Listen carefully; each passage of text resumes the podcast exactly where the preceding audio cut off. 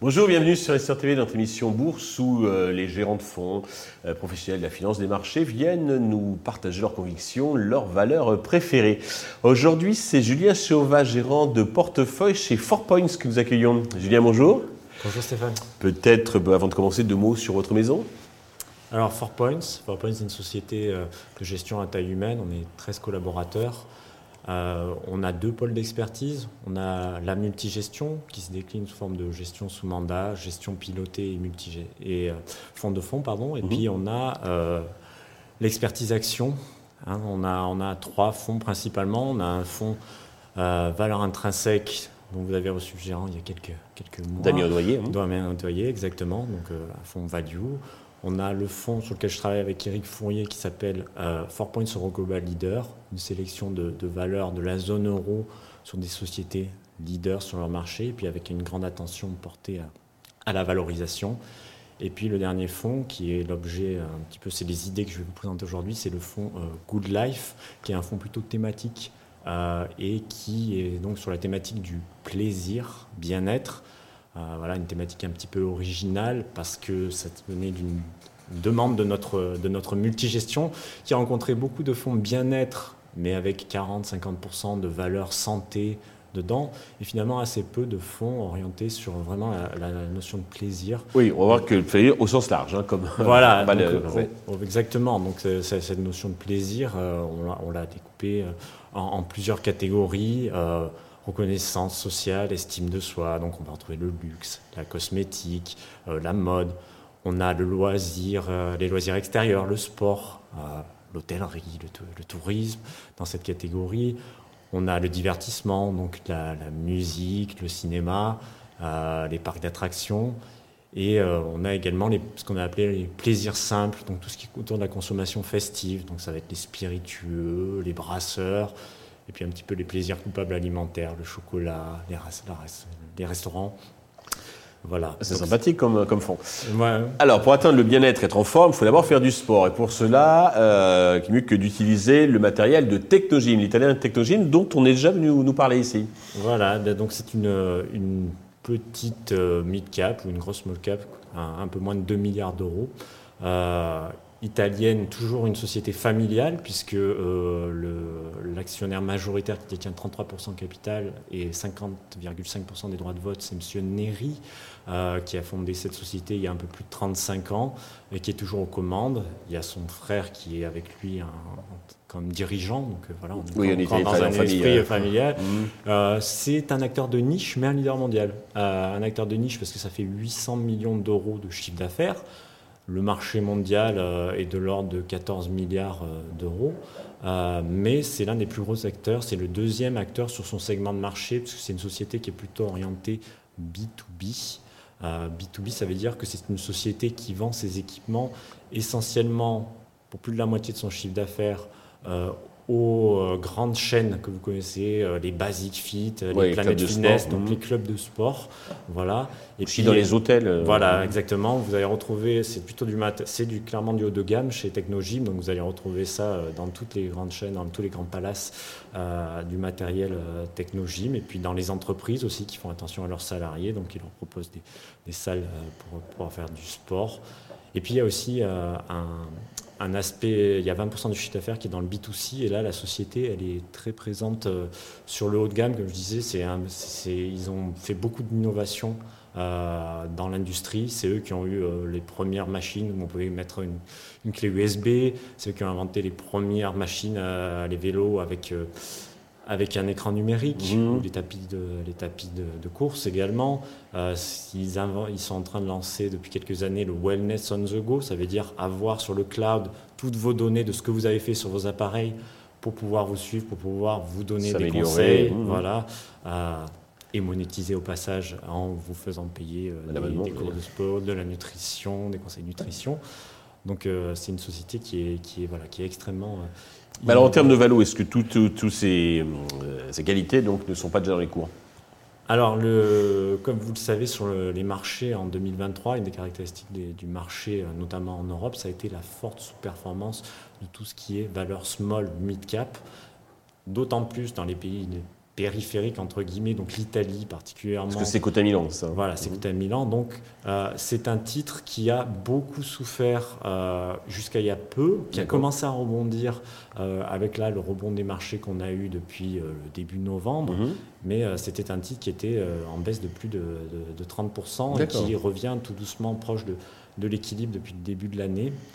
Et Donc il y a un point d'entrée, et puis en plus sur le long terme, il y a quand même une belle visibilité. Hein. Et si on prend les ratios de valorisation, le PE, euh, on est sur une société qui, euh, depuis qu'elle est cotée en 2015, quasiment, s'est toujours échangé entre, on va dire, 20 et 30 fois, un range assez large, 25 fois en moyenne. PE. Et là, on est sur un PE qui est à 19 fois. Donc on est, alors que les perspectives sont toujours aussi ouais, attrayantes, puisqu'on a, on a 5-6% de croissance organique en structurel associée sur le marché de, du fitness. On a une société qui est capable de gagner des parts de marché, notamment aux États-Unis, parce qu'elle est encore assez européenne et elle a un, écart à combler aux États-Unis.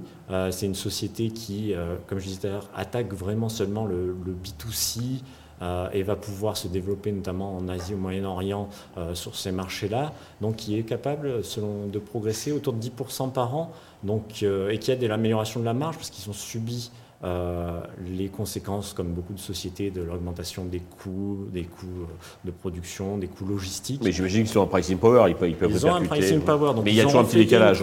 mais leur outil de production avec les fermetures, réouvertures, euh, ont entraîné de la part de leurs clients des mouvements de commandes un petit peu saccadés qui font que la marge brute a subi, avec ces usines qui tournaient pas, pas toujours à plein, a subi un recul. Et euh, les marges sont passées de, avant de pré-crise à 22% d'EBITDA à 18%. Et la société devrait être capable de recouvrer d'ici 3 ans au moins la moitié, donc 20% de marge d'EBITDA. Donc on a de la croissance organique sur les ventes. On a également de, de, la croissance sur les marges. Et donc payer ça 19 fois pour un leader mondial avec une telle croissance, euh, qui est très bien gérée, euh, qui dégénère beaucoup de free cash flow et qui rend à l'actionnaire beaucoup de ce cash flow, euh, ça me semble. Il distribue, il distribue bien. Il distribue, oui, puisque on a un retour cumulé autour de, 80% euh, des bénéfices. D'accord, ah oui. Donc c'est une société euh, qui distribue beaucoup de ses bénéfices. Oui, puis c'est une marque de confiance parce que s'il distribue 80%. Voilà, et qui, qui, peut, qui a un bilan extrêmement solide, donc il peut à l'occasion faire des, acquisitions. Si, si, jamais il y, a, il y, a, des opportunités sur, sur le marché à saisir. Donc, ouais, on est, c'est une société qu'on Ok. Alors, on a fait du sport, on, a, on va boire un petit coup là pour se, remettre, avec euh, le numéro un des spiritueux, Diageo, euh, qui est bah, numéro un devant euh, notre Pernod Ricard national. National, exactement. Donc, Diageo, là, on n'est pas du tout dans la même dimension, on est sur une très large cap, puisqu'on est sur une société qui fait plus de 60 milliards de, livres sterling de, capitalisation. comme vous l'avez dit, on est vraiment dans dans le plaisir simple de, boire un coup, on est, euh, mais on est vraiment sur un acteur mondial. Diageo n'est pas connu en tant que tel, peut-être par certains investisseurs, mais ces marques euh, parlent aux gens, parce qu'on a du, du, Johnny Walker euh, pour le scotch, on a du Captain Morgan pour, pour le rhum, du Tanqueray pour le gin, donc beaucoup de, marques très connues à, à l'échelle mondiale. c'est une société qui fait 17 milliards de livres sterling, donc un petit peu, voilà, c'est un peu, c'est plus gros que, que Diageo en termes de chiffre d'affaires. Euh, et euh, que pardon que Pernod Ricard en termes de chiffre d'affaires et c'est mhm. une société qui a la caractéristique un petit peu comme Pernod d'être d'avoir une stratégie de portefeuille c'est-à-dire que euh, contrairement à un Rémi Cointreau qui est un autre acteur côté, qui est très spécialisé sur, sur une, une catégorie qui est le, cognac, avec Rémi Martin, ou euh, Campari qui est très spécialisé sur les, apéritifs. Hein. Euh, là, on a une stratégie euh, qui permet de, quand une catégorie accélère, ils en bénéficient. Donc on a des taux de croissance qui sont peut-être moins élevés quand tout va bien, mais qui par contre sont beaucoup plus lissés, mmh. beaucoup plus. Comme Pernod Ricard, c'est un peu la même stratégie. Voilà, c'est un peu la même stratégie. La spécificité pour les différencier, c'est que mmh. historiquement, Diageo est très fort aux États-Unis. C'est un très gros acteur aux États-Unis, plus de 40% du chiffre d'affaires est issu des États-Unis, 50% des bénéfices, parce que les marges sont, élevées sur ce pays-là, vu la taille de la société. Elle a aussi une très belle implantation en Inde. Elle a mis il y a quelques années la main sur le leader euh, du marché indien qui s'appelle United Spirits. Euh, et donc c'est encore c'est moins de 10% du chiffre d'affaires. L'Inde mais les perspectives euh, de l'Inde à long terme sont excellentes parce qu'on a vraiment une classe moyenne euh, qui, qui, va augmenter de manière très, très significative. Et qui va consommer, c'est socialement. Parce que les Indiens aiment euh, les spiritueux, notamment tout ce qui, et ce qui va bien avec la, gamme de produits de, Diageo, c'est qu'ils aiment particulièrement tout ce qui est whisky et scotch. D'accord. Donc la gamme de produits de, de Diageo est très adaptée. Pour l'instant, c'est plutôt des whiskies locaux qui sont consommés, mais Diageo euh, va les amener progressivement avec sa marque de whisky locaux, va faire, les faire monter en gamme pour, les, pour leur vendre ensuite ces grosses marques internationales. Et en termes de valo comparable par rapport à Pernod, Rémy euh, Alors par rapport à, à, Pernod Ricard, on est toujours sensiblement sur des, sur des multiples euh, similaires. par rapport à, à Rémy, on est clairement moins élevé puisque le, le marché donne à Rémi euh, une prime par rapport à son côté unique sur le cognac, qui est perçu comme une catégorie euh, ayant plus de potentiel. On est plutôt sur du 8%. Euh, alors on est un peu sur le luxe, quelque part avec Aussi, avec un positionnement, mmh. exactement. Mmh. Alors qu'on est plutôt sur les marchés spiritueux, en valeur, on est plutôt sur du 4-5% de croissance. Donc c'est cette prime qui, qui, va. Mais ce qui est intéressant et ce qui fait qu'on favorise aujourd'hui Diageo par rapport à Pernod, c'est le timing sur ce qui se passe en ce moment chez Diageo. Diageo, c'est un petit peu une conjonction d'événements contraires qui arrivent à la société. Euh, elle a perdu son, CEO de longue date en début d'année, euh, qui est décédé assez brutalement. Donc on a une nouvelle équipe de direction qui arrive, qui doit faire ses preuves, même mmh. si c'était des gens qui étaient déjà présents depuis quelques années, mais mmh. qui quand même aux manettes doivent faire euh, leurs preuves. On a ce marché américain auquel ils sont très exposés, le plus exposé, qui a un peu une gueule de bois, qui a très très bien fonctionné euh, en 2021 et en 2022. On avait des taux de croissance à deux chiffres sur ce marché euh, des spiritueux et la société euh, a, eu, à passé des hausses de prix assez conséquentes. Là, le consommateur est un, tire un petit peu la langue, donc c'est plus difficile de passer des hausses de prix. Les distributeurs avaient beaucoup commandé, donc on a une phase de déstockage sur ce marché américain mmh. qui pénalise la société. Et on vient la société vient de nous annoncer que la même chose se passait en Amérique latine, qui est un marché qui représente à peu près 10% du, chiffre d'affaires pour, pour DAGO, où là aussi, on, on a euh, des stocks qui ont été euh, constitués de manière trop optimiste. Et donc, on va avoir une baisse de 20% pendant euh, un trim, a priori un semestre, pour corriger cet excès. Et donc on a des résultats de Diageo qui sont très pénalisés euh, à court terme par ces phénomènes euh, de déstockage et donc qui pèsent sur la rentabilité. Mais la croissance à moyen et long terme, elle, les, tendances de long terme sont, toujours là. Et donc les avertissements sont passés sur Diageo. Sur Pernod Ricard, je ne sais pas ce que la société va annoncer, mais elle s'est montrée plus optimiste. Pernod Ricard s'est montré plus optimiste que Diageo. Euh, notamment sur, le marché américain, euh, alors que c'est déjà dans les cours pour Diageo. La déception est déjà là, donc en termes de révision négative des attentes de bénéfices, il nous semble que chez Diageo, on est plus proches du point bas et on a moins de risques aujourd'hui que sur un Pernod. Voilà. Et, ah.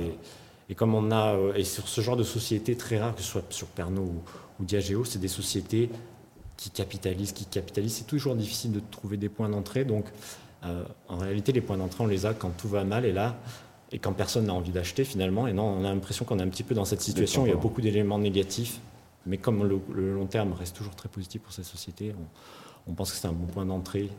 Euh, il faudra être un petit peu patient peut-être et attendre un, trimestre ou deux, mais ça devrait créer de la valeur. Alors, autre forme de plaisir, c'est la, rencontre avec Match, qui, est, euh, qui possède en fait les gros euh, sites de rencontre, hein, que ce soit pour le, court terme ou le long terme, avec euh, Tinder, Match, Mythic, etc. Exactement. Là, on est vraiment dans le, le vraiment dans le plaisir des rencontres. donc, Match, c'est le plus gros acteur du, du segment. Il y a un autre gros acteur qui est coté qui s'appelle Bumble, avec ses applications Bumble et Badoo, mais qui est nettement plus petit, puisqu'il fait autour d'un milliard de, chiffre d'affaires, alors que là, on est sur une société euh, qui fait euh, quasiment 3 milliards et demi de dollars de chiffre d'affaires. On est sur une mid-cap, une grosse mid-cap, puisqu'on est aujourd'hui à 9 milliards de dollars de, capitalisation pour, pour cette société. Donc Match, c'est essentiellement Tinder, c'est 60% des revenus autour de Tinder. Tinder, c'est la plus grosse application, 75 millions d'utilisateurs, donc un, dont un peu plus de 10 millions payants. La deuxième application qui arrive derrière, c'est Inge. donc c'est marketé comme l'anti-Tinder, puisque Tinder, c'est plutôt des rencontres court terme, on va dire ça. Mmh. alors que Inge est vraiment, elle est designée comme, ils se vendent en tout cas eux-mêmes comme l'appli qui doit être effacée. Voilà, elle a été créée pour être effacée. C'est ah comme ça qu'ils se marketent. L'idée, c'est de trouver l'âme sœur et, euh, et depuis, on a besoin. Et là, on est ça représente aujourd'hui 10-15% euh, du, chiffre d'affaires. Donc, c'est la, seconde application avec euh, un million d'utilisateurs payants et une vingtaine de millions d'utilisateurs non payants, puisqu'on est sur un modèle freemium. Je ne l'ai pas dit, mais on est sur un modèle freemium, c'est-à-dire que voilà, on a une petite partie des personnes qui prennent un abonnement mensuel, annuel. En général, on est autour de. Le revenu moyen, c'est 15 dollars euh, euh, par, mois. Mhm. Voilà. Euh, et donc, voilà, on a, c'est, ça le modèle de, match. il y a des drivers de croissance qui sont intéressants parce que, oui, on est quand même sur un marché peut-être un peu mature, mais pas complètement. On a encore des taux de pénétration qui sont pas, pas, qui sont pas complètement atteints au maximum, qui n'ont pas atteint le maximum pour, euh, pour l'ensemble de la population. Euh, les jeunes qui, qui, qui, arrivent utilisent de plus en plus les nouvelles technologies et donc ces nouvelles cohortes euh, qui utilisent pour les deux tiers, les 18-24 ans aux États-Unis, mais ça fait la même chose en Europe, utilisent au plus, à plus des deux tiers des applications de rencontres. Et souvent, ils en ont même plusieurs ils utilisent en, moyenne euh, quatre applications en même temps. D'accord. Donc euh, ça peut permettre à un acteur comme euh, Match d'à la fois d'avoir des, utilisateurs qui sont sur, sur OkCupid ou Meeting et en même temps d'en avoir sur Tinder. Et ils arrivent à percer en Asie, Inde, Chine ou c'est vraiment des sites de rencontres locales locaux? ils, ils, se sont lancés depuis quelques mois effectivement. Un ou deux ans même. Parce qu'il y a du monde là-bas. Exactement. Les taux de pénétration, donc euh, à l'échelle de la population globale, à peu près, c'est 50% des, gens utilisent euh, les applications de rencontre, mais si on va en Asie, c'est la moitié. On est à peu près sur 20-25%. Euh, D'accord. Donc effectivement, il y a du potentiel supplémentaire en Asie. Pour l'instant, ils ont essentiellement attaqué l'Asie développée.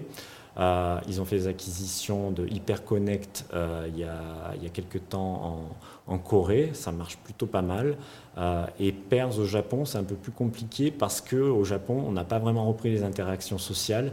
C'est ça aussi qu'il faut se rendre compte. C'est mhm. globalement vrai pour toute l'Asie. Il y a encore une prudence post-Covid dans les rencontres.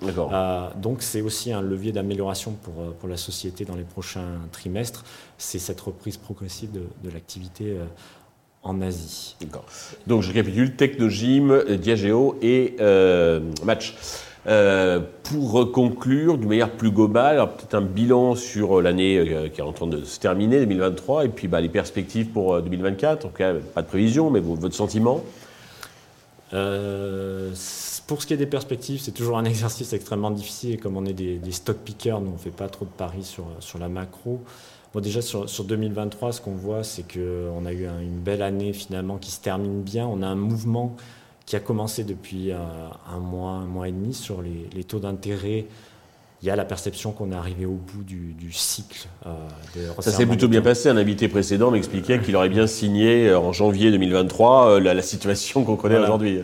Bah, disons qu'en juillet, on était content. On a eu ces deux mois euh, extrêmement euh, difficiles. Euh, et là, on a une fin d'année voilà, qui, a l'air de, très bien se, terminer. Mhm. Ah, et c'est pas, pas complètement, à notre avis, c'est un mouvement puissant quand même, cette baisse des taux qui devrait commencer peut-être à la mi-année, que ce soit aux États-Unis ou en Europe. Oui, il y a une partie qui a été pricée par le rallye récent, mais on pense quand même que ça reste un facteur de soutien au cours de 2024 que on voit les chiffres d'inflation qui continuent à ralentir. On est là aujourd'hui, on a, eu on a 3, on, a, on est à 3% aux États-Unis, mhm. on est à moins de, on est à 2,5% en Europe, donc on n'est plus très loin euh, de ce que les banques centrales euh, visent comme, objectif dans leur mandat. Donc ça, ça peut effectivement amener à des, mouvements euh, de baisse des taux conséquents. Par ailleurs, la macroéconomie, on a vu la dégradation depuis un certain temps des indicateurs, ça a commencé déjà en Europe depuis un certain temps. Aux États-Unis, euh, les PMI sont en territoire de, stabilité, mhm. pas de récession, mais pas de grande expansion, notamment sur le non manufacturier, sur tout ce qui est service. Donc on sait qu'on a un ralentissement de la croissance, on va l'avoir pour 2024, mais il semble qu'il n'y ait rien de catastrophique. On voit le chômage qui, n'augmente pas. on voit. Ça cristallise quelque part. Voilà, la désinflation. Donc, eh ben, elle bénéficie au consommateur qui va enfin avoir une hausse de son pouvoir d'achat en réel. Donc ça va soutenir la consommation. Donc il y a beaucoup d'éléments favorables. Et puis pas si favorables que ça, mais en tout cas qui sont quand même un facteur de soutien, et la valorisation. La valorisation, si on exclut euh, ces sept, euh, les sept merveilleuses américaines, finalement, euh, quand on regarde le marché, aux, le reste du marché aux Etats-Unis ou même en, Europe, on est sur des multiples. voilà, en Europe, on est à 13 fois. C'est n'est pas des multiples d'euphorie. Et le pessimisme ambiant, on l'a depuis presque deux ans. Ça fait deux ans qu'on attend cette fameuse récession, cette chute des bénéfices. Euh, on l'attendait avec la forte hausse de l'inflation, elle n'a pas eu lieu. Euh, on ne pense pas non plus qu'il va y avoir là une chute massive des, bénéfices. Et donc ce pessimisme, ben, il suffit, ça veut dire qu'il suffit de peu finalement, euh, pour, que les pour que les sociétés commencent à, parler un peu plus positivement et que les investisseurs se repositionnent. Et, puis il y a tout, le, de par la baisse des taux, euh, tout l'argent qui était parti sur les obligations va revenir sur les actions. Il y, a, beaucoup d'argent qui est parqué et qui peut revenir. Et quand on est sur des sociétés, euh, nous dans notre secteur consommation, on a les sociétés qui sont les plus exposées à la consommation discrétionnaire, les bateaux. Un mmh. bateau à crédit, donc le crédit monte. ça c'est complètement retourner, en tout cas c'est le sentiment des investisseurs, c'est que c'était fini pour ces sociétés, pareil euh, pour euh, les sociétés de sport mécanique mhm. qui vendent. Eh bien, ces sociétés-là, elles se payent huit fois les bénéfices, alors qu'on est sur des bénéfices de bas de cycle. C'est pas normal. On met mhm. ces, multiples-là quand on est en haut de cycle. Donc il suffit d'une petite étincelle, un petit retour de la confiance et, la correction et ce genre se de valeur, ça, va aller, ça peut aller très vite. Donc il faut se positionner. Julien, merci d'être venu nous partager vos connaissances et votre expertise. Merci à tous de nous avoir suivis. Je vous donne rendez-vous euh, très prochainement sur Investor TV avec une nouvelle invitée.